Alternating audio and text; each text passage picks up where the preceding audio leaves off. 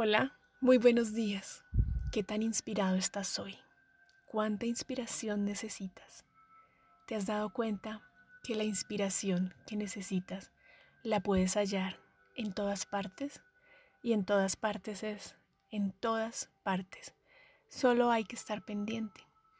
¿O no nos ha pasado que a veces tenemos una situación problemática, como a veces la llamamos, y le damos vueltas y le damos vueltas y pensamos y no le encontramos solución. Pero de repente decimos, no, voy a salir de la oficina un momento y me voy a tomar un café. Y alguien me habla, veo algo en, algo en la calle y ahí encuentro esa solución, esa inspiración para solucionar, para crear lo que yo requiero.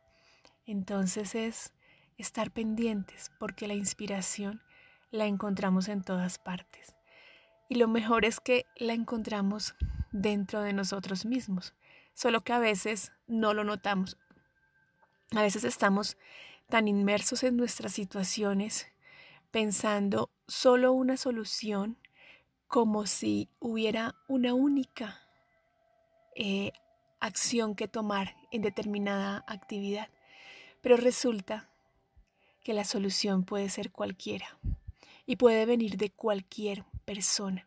Solo hay que estar con los ojos abiertos. Y no solamente para solucionar problemas, sino también para crear. La inspiración también es importante y es muy importante para crear. Pero hay que estar, como les decía, presentes.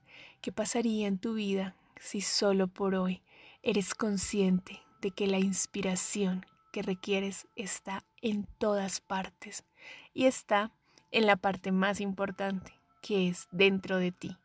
¿Te atreves a ser inspiración?